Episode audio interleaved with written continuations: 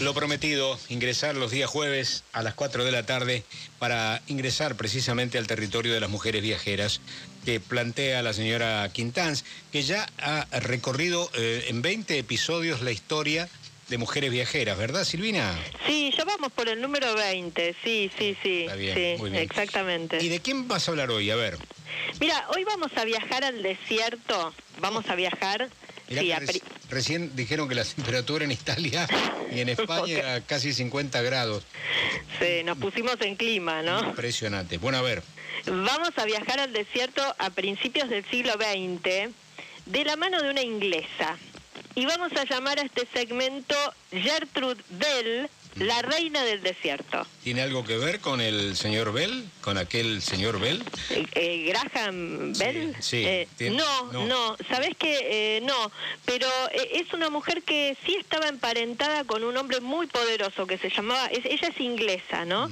Eh, se llamaba Hugh Bell, ella nació en 1868 y su papá era un empresario muy rico. Eh, un, un tipo también ligado a la industria, muy rico, eh, y que le pudo dar una educación bastante esmerada. Eh, ella fue la primera mujer que se recibió con honores en historia moderna en la Universidad de Oxford, eh, Ujú. que en ese momento no, no admitía mujeres, pero bueno, ella se recibió con honores y eh, ella se podría haber quedado cómoda porque tenía un muy buen pasar, haber, haber conseguido un buen matrimonio y disfrutar de sus privilegios, pero decidió lanzarse desde muy joven a la aventura y aquí, atenti, comienza nuestro viaje.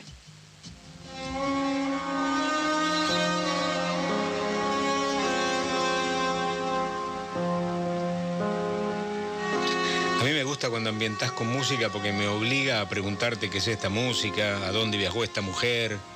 Sí, tal cual. Eh, bueno, la música es la música de una película que se llama La Reina del Desierto. Es una película de Werner Herzog eh, y la protagoniza Nicole Kidman. Ella interpreta a esta viajera Gertrude Bell.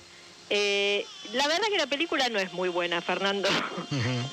Pero sí puso otra vez la lupa sobre esta mujer que fue escritora, fue fotógrafa, arqueóloga, politóloga, funcionaria y espía también, ¿eh? Eh, y espía, ¿y dónde comienza su vida? ¿Qué, qué, qué- qué vida y cómo empezaron sus viajes? Mira, ella tenía muy poquito más de 20 años, eh, ya se había recibido y le pidió al padre que la enviara a Teherán, porque ahí eh, su tío, que se llamaba Frank Lascelles, era el ministro británico. Eh, entonces, bueno, dijo, yo quiero que me mandes ahí, yo me aburro acá en Inglaterra, eh, pero no era ninguna improvisada. Antes del viaje, Gertrude Bell se puso a estudiar persa. Y en total llegó a aprender y a manejar, a dominar, era muy buena con los idiomas, ocho idiomas. Eh, un idioma que le resultó muy difícil fue el árabe. Y en una carta que le escribe al padre, le dice, mira, le dice así, le dice, hay tres sonidos imposibles de reproducir para una garganta europea, en el árabe, ¿no? Sí. El peor, en mi opinión, en mi opinión, es la H aspirada. Solo puedo pronunciarla sujetando mi lengua con un dedo, pero claro, no puedes mantener una conversación con el dedo metido en la garganta, le dice al padre. Claro, efectivamente, no puede estar todo el tiempo allí. ¿Y cómo le fue con eh, su tío en Persia? Ella estuvo ahí un tiempo en Persia, se enamoró de un hombre que se llamaba Henry Cadogan, que era el secretario de la embajada británica. Eh, eso está bien contado en la película, compartían ahí cabalgatas, la fascinación por la cultura y la poesía árabe, pero su padre no les dio autorización para casarse, y algo que no está contado en la película es que no les dio autorización porque él tenía fama de jugador.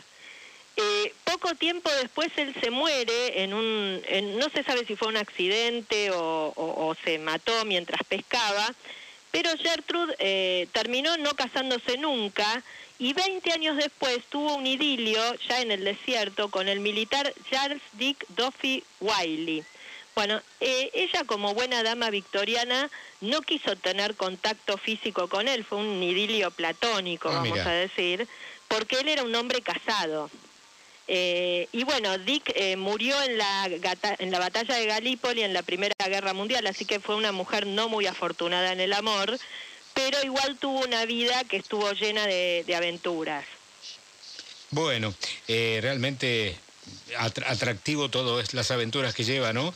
¿Y por qué otros lugares viajó ella?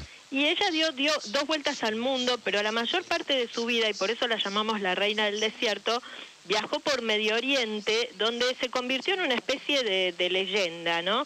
Viajaba acompañada por, por guías locales, con camellos, donde llevaba los baúles con ropa, era una mujer que tenía mucha ah, plata, ¿no? Sí, sí, sí. Llevaba su vajilla, incluso llevaba una bañera portátil en el medio del desierto. Imagínate lo que era llenar una bañera y encontrar agua.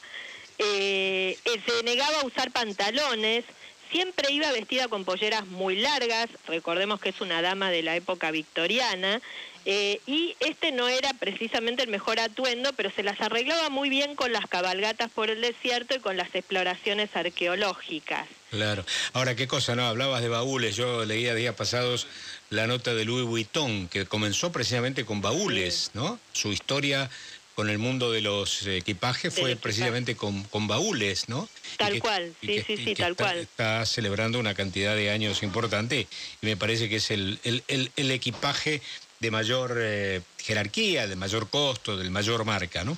Ella también fue arqueóloga, Silvina. Sí, sí, porque eh, en gran parte, bueno, ella era historiadora y en gran parte la arqueología fue la que impulsó muchos de sus viajes y fue fotógrafa, ¿sabés que sacó cerca de 7.000 fotos? Y muchas están conservadas, incluso se puede acceder por internet a través de un archivo. Muchas de estas fotos están tomadas en sitios arqueológicos de Medio Oriente.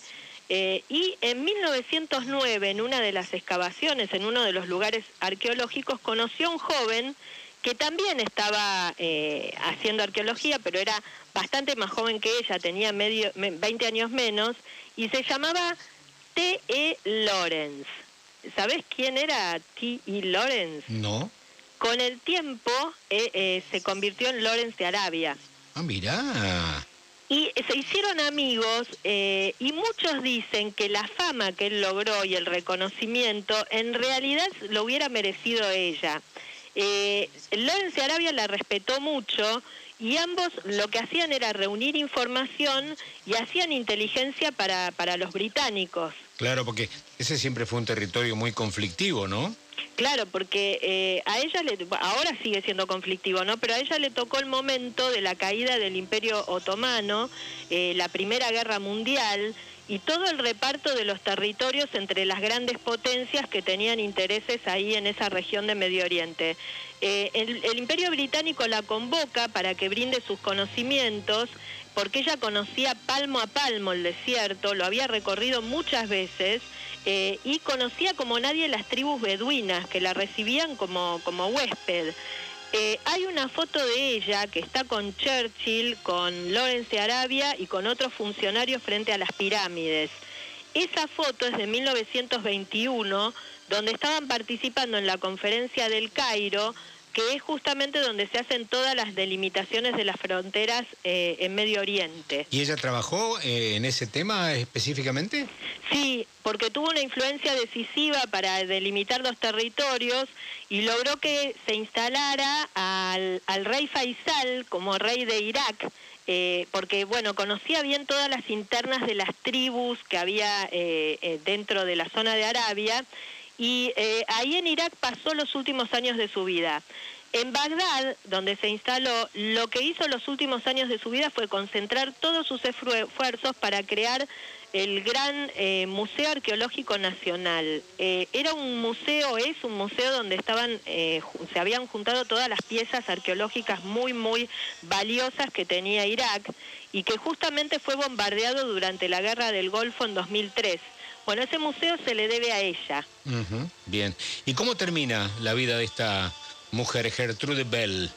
Bueno, ella fue una mujer eh, con, muchísimas contradicciones. Eh, tuvo una vida muy, muy, una mujer muy valiente, con una vida muy poco convencional, eh, con mucha amplitud mental. Por eso a veces sorprende algunas posturas que tuvo. Por ejemplo, estaba en contra del sufragio femenino. fue una furiosa antisufragista. En 1926, pocos años de pocos años antes, pocos días, perdón, antes de cumplir los 58 años, eh, estaba deprimida, le habían eh, descubierto una enfermedad, Su familia en Inglaterra estaba pasando eh, dificultades económicas y se, se, presume que se suicidó, ¿no? Porque encontraron unas pastillas en su residencia de Bagdad. Los funerales que tuvo fueron organizados por el rey Faisal, fueron multitudinarios. Ella era la, la, mujer más poderosa de la región, ¿no? Y todavía es considerada la mujer más influyente de la época en Inglaterra. Los árabes la llamaban Al-Katun, que justamente quería decir mujer poderosa. Y alguna vez escribió, mira el desierto en la primera mañana y muere si puedes. Mira vos. Bueno, una de las mujeres viajeras elegida por Silvina Quintán para contar su historia, Gertrude Bell, y cómo se puede saber más sobre ella, aquellos que estén interesados en hacerlo, Silvina? Mira, yo eh, te decía hace un ratito que hay un archivo con miles de fotos que sacó ella eh, y se puede acceder por internet porque hay una parte que está digitalizada. Si entran a la Universidad de Newcastle, así se Newcastle, así se escribe. Bueno, si entran ahí y ponen Gertrude Bell, ahí van a encontrar cartas, fotos, una cantidad eh, de material relacionado con ella.